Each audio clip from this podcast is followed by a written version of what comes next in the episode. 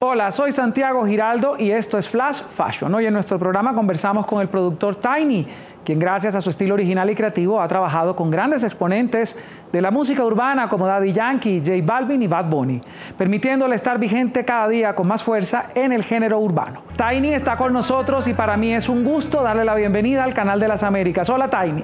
¿Cómo estás, hermano? ¿Todo bien? Felices de poder compartir contigo esta tarde. Igual, igual acá, igual acá.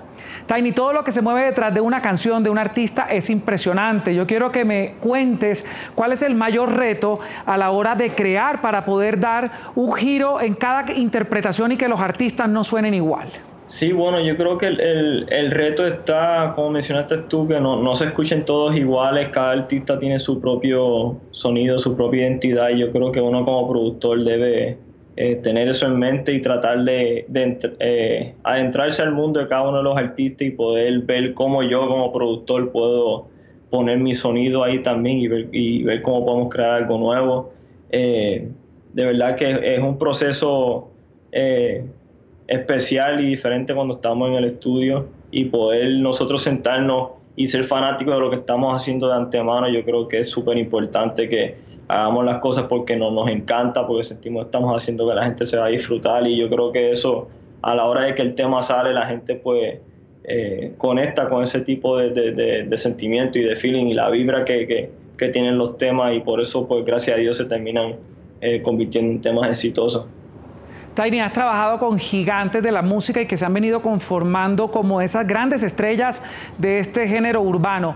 ¿Tú qué crees que tienen en común estos personajes para lograr escalar a esas posiciones tan privilegiadas en una industria tan competida? Sí, yo, yo siento que es que todos los artistas, como, como te mencioné, tienen, tienen su identidad bien clara y tienen el, mensaje que quieren llevar a, a, su fanaticada y yo siento que eso hace que la música siga expandiéndose. Eh, muchos de estos artistas que siguen saliendo ahora tienen eh, ideas nuevas y refrescantes. Yo creo que eso a la gente le, le, gusta y hace que el, el, público se siga expandiendo y se sigan abriendo puertas. Yo siento que cada uno tiene el, sentido de no, no, tener miedo a la hora de tratar cosas nuevas y, crecer como artista, crecer como productores, crecer como género.